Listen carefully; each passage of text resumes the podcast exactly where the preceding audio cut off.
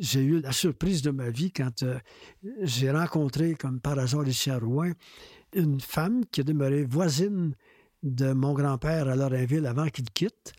Ça faisait 54 ans que je ne l'avais pas vue. Et elle me dit, euh, moi, je le sais pourquoi votre grand-père est parti. J'ai dit, ouais, vous le savez, dites-moi ça. Elle dit, il a tué son frère à Joliette, il a fallu qu'il s'expatrie. C'est la première fois que j'entendais cette version-là.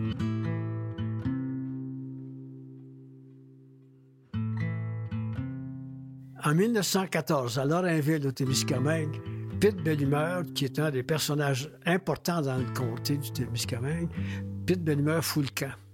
Il disparaît, on ne sait pas où il est. C'est pas un gars qu'on pense qu'il a pu être allé se cacher pour se suicider. C'est le mystère complet.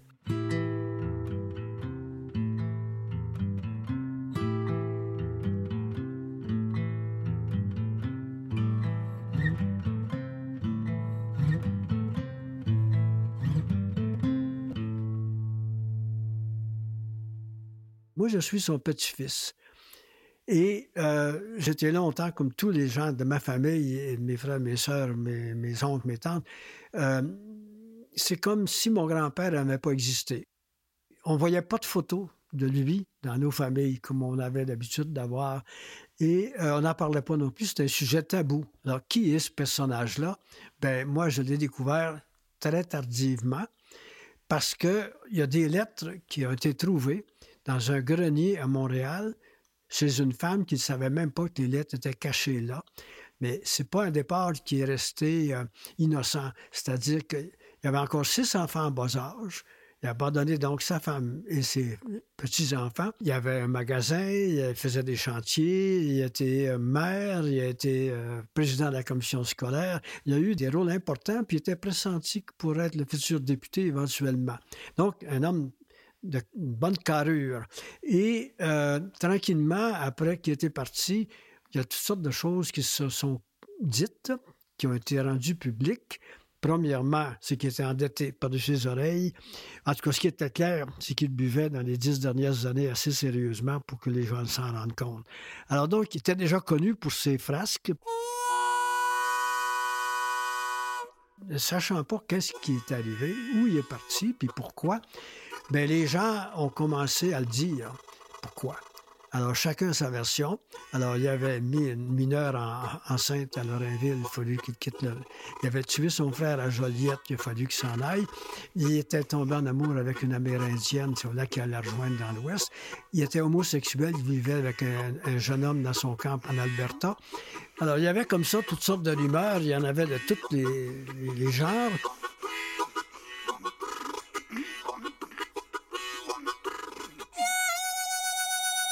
Ne sachant pas ce qui est arrivé, les gens inventent des raisons, puis chacun les croit, puis ils croient les meilleures.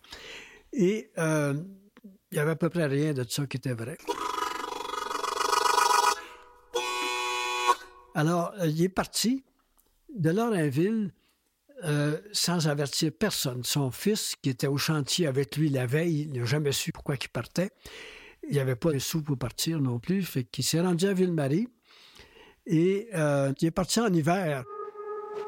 Il a quitté le chantier dans lequel il était contremaître lui-même, c'est son chantier, et il est parti avec un cheval, puis une petite voiture, comme on avait dans le temps, puis il a traversé le lac Témiscamingue sur les glaces, et il a vendu son cheval, rendu à Hillbury, son manteau de fourrure, pour pouvoir payer son billet de train pour se rendre dans l'Ouest une dépossession complète pour Pete Benimer. Se départir de son manteau de fourrure, c'était un signe de richesse dans le temps.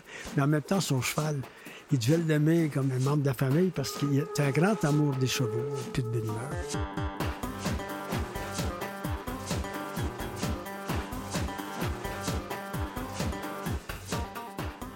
Il s'en allait à Jarvie, mais euh, dans un premier temps à Edmonton et euh, une autre localité pour euh, tranquillement s'enligner pour travailler dans les chantiers, ce qu'il connaissait. Il était commerçant, mais en même temps, il faisait des chantiers. Il voulait, lui, rester dans l'ombre et euh, rester à l'écart, puis être pas connu, probablement à cause de ses dettes, ou à cause aussi de sa réputation, ou à cause de sa honte qu'il avait de laisser sa famille. Il avait 13 enfants quand même encore, les six en bas âge, puis il n'aurait jamais envoyé d'argent à sa femme pour les faire vivre, etc. Donc, puis il disait, lui, c'était parce qu'il voulait payer ses dettes avant de mourir pour pas aller en enfer. Donc, Pitt était un personnage euh, qui ne laissait pas les gens indifférents. Et quand on a euh, su tranquillement dans la famille qui était retrouvée, ils ont commencé à correspondre avec leur père, mais ils ont gardé cette correspondance-là secrète pour pas qu'il soit découvert. Lui, c'est la demande qu'il a faite en, en écrivant Dites pas où je suis.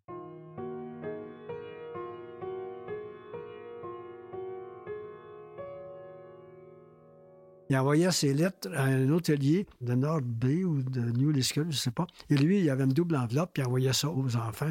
Puis les autres allaient mêler leurs lettres en traversant le lac Témiscamingue avec les, bateaux à l'époque. Mais quand il est mort euh, dans l'Ouest, euh, on a rapatrié son corps et on a vu mon, mon, oncle est allé chercher ses affaires. Il a vu qu'il y avait une, boîte à chaussures pleine de lettres. Il s'est rendu compte que Pete Belmer avait gardé toute la correspondance qu'il avait reçue. Et les enfants se sont rendus compte aussi, quand ils sont réunis pour l'enterrement, qu'ils avaient aussi tous gardé des lettres. Fait ont tous mis ça ensemble et les lettres ont été cachées. C'est euh, le plus vieux de la famille mon oncle Philippe. Et euh, c'était une chose, on avait convenu qu'on n'en parlait pas. À la mort de mon oncle Philippe, ces lettres-là ont été transférées chez ma tante Anna, à Notre-Dame-du-Nord. Et la même chose, elle a passé toute sa vie dans le secret. Et ses enfants ne savaient pas qu'elle cachait des lettres dans son tiroir de commode. Mais quand elle est décédée, la plus vieille de ses filles s'est rendue compte qu'il y avait des lettres. Elle n'avait jamais entendu parler. Elle s'est mise à lire ça. Sa sœur était en furie contre elle parce qu'on n'a pas le droit de lire ça puisqu'ils ont caché. Alors là, c'est elle qui a pris le moyen d'aller cacher à Montréal sans que l'autre le sache. Et ça a pris tout ce temps-là avant qu'on les redécouvre.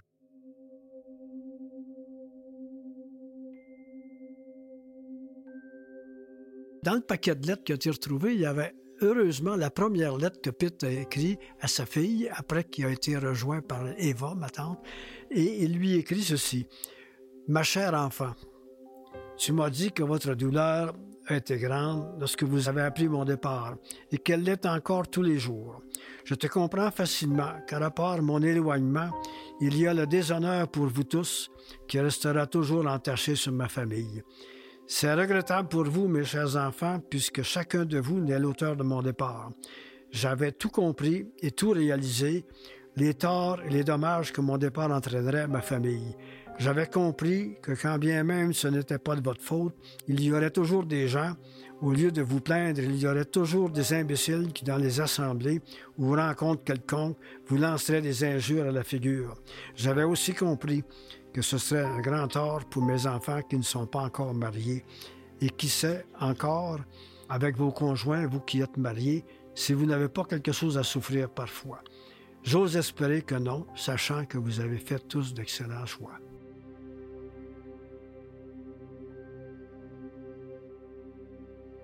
Alors, ces lettres-là ont été découvertes pas par moi, mais par un cousin.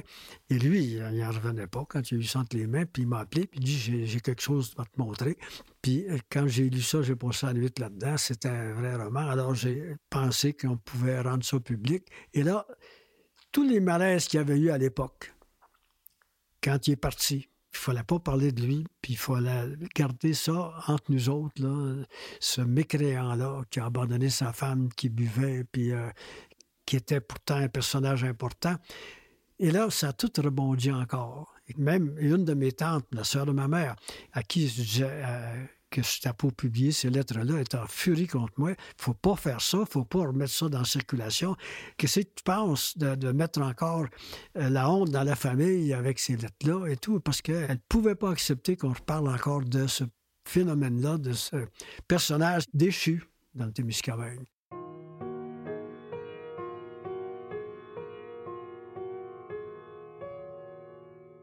Silvio à son père. Bien cher papa, à mon passage à Lorrainville jeudi dernier, Eva m'a causé une grande surprise en me faisant lire vos deux lettres.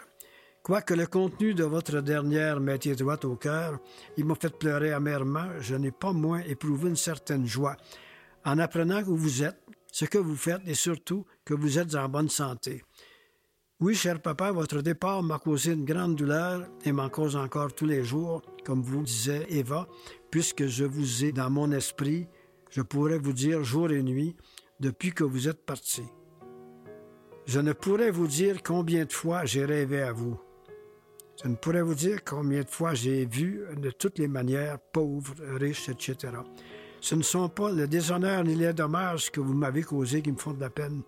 Je n'ai jamais pensé à ça. La principale cause de mes douleurs, c'est de vous voir à l'âge où vous avez, seul, obligé de gagner votre vie, si éloigné de nous.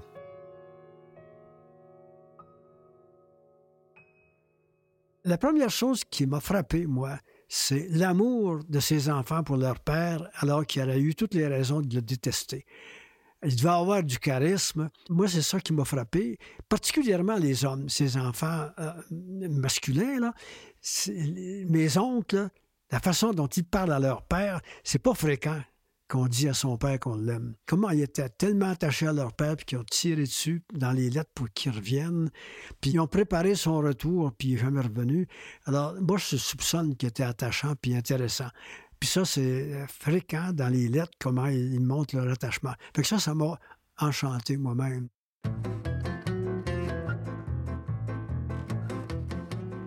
J'ai commencé à comprendre après quelques lettres ce qui pouvait être une piste pour comprendre son départ.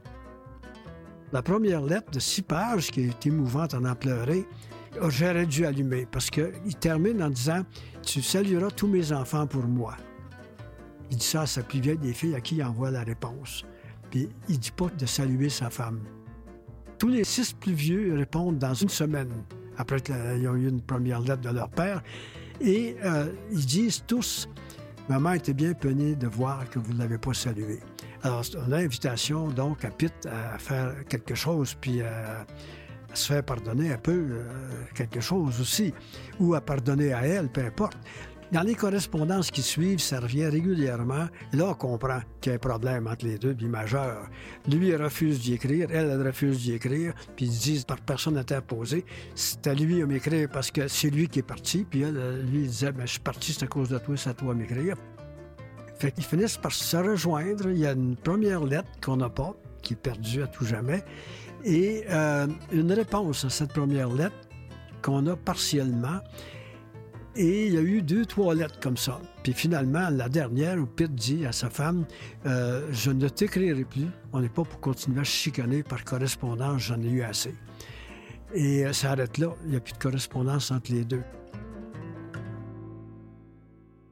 À l'époque, il n'y avait pas de divorce possible. Il n'y avait pas non plus des petites créances. Alors, un gars qui est endetté jusqu'aux oreilles, il paye jusqu'à la fin de ses jours. Il ne faut pas t'en sortir. Et il n'y avait pas des soutiens pour les gens qui buvaient non plus. Alors, il était poigné dans les toits souricières. Lui, il buvait, il était endetté, puis il s'entendait plus que sa femme. Fait qu'il fallait qu'il quitte le territoire, c'est bien clair. Mais c'est aussi pourquoi il ne voulait pas revenir et qu'il ne pouvait pas revenir. Ses enfants l'ont supplié de revenir. Ils ont trouvé toutes sortes de trucs pour le faire revenir, puis il n'a jamais voulu. Puis il est revenu, mais dans sa tombe. Vous comprendrez pourquoi j'ai pensé qu'il y avait une histoire, un roman là-dedans, mais un roman dans lequel tu n'as rien à inventer. Je me suis dit, il y a de quoi faire un livre bien plus intéressant qu'un roman parce que les lettres qui n'ont pas été inventées par d'autres que ceux qui les ont écrits, puis ils ont écrit avec leur cœur. Probablement qu'après la lecture des lettres, il y avait des gens qui défendaient le bonhomme qui est parti, mais d'autres qui ont dû dire c'est un sacre de camp sans cœur. Mais moi, je dis c'est le prototype des sacres de camp. Les gens qui foutent le camp, ils ont des raisons majeures, ils mettent leur vie dans ça. Pourquoi?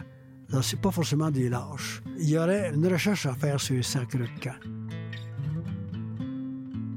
Je termine euh, mon livre en disant que je suis tombé en amour avec mon grand-père. Je l'ai trouvé tellement formidable, tellement sympathique.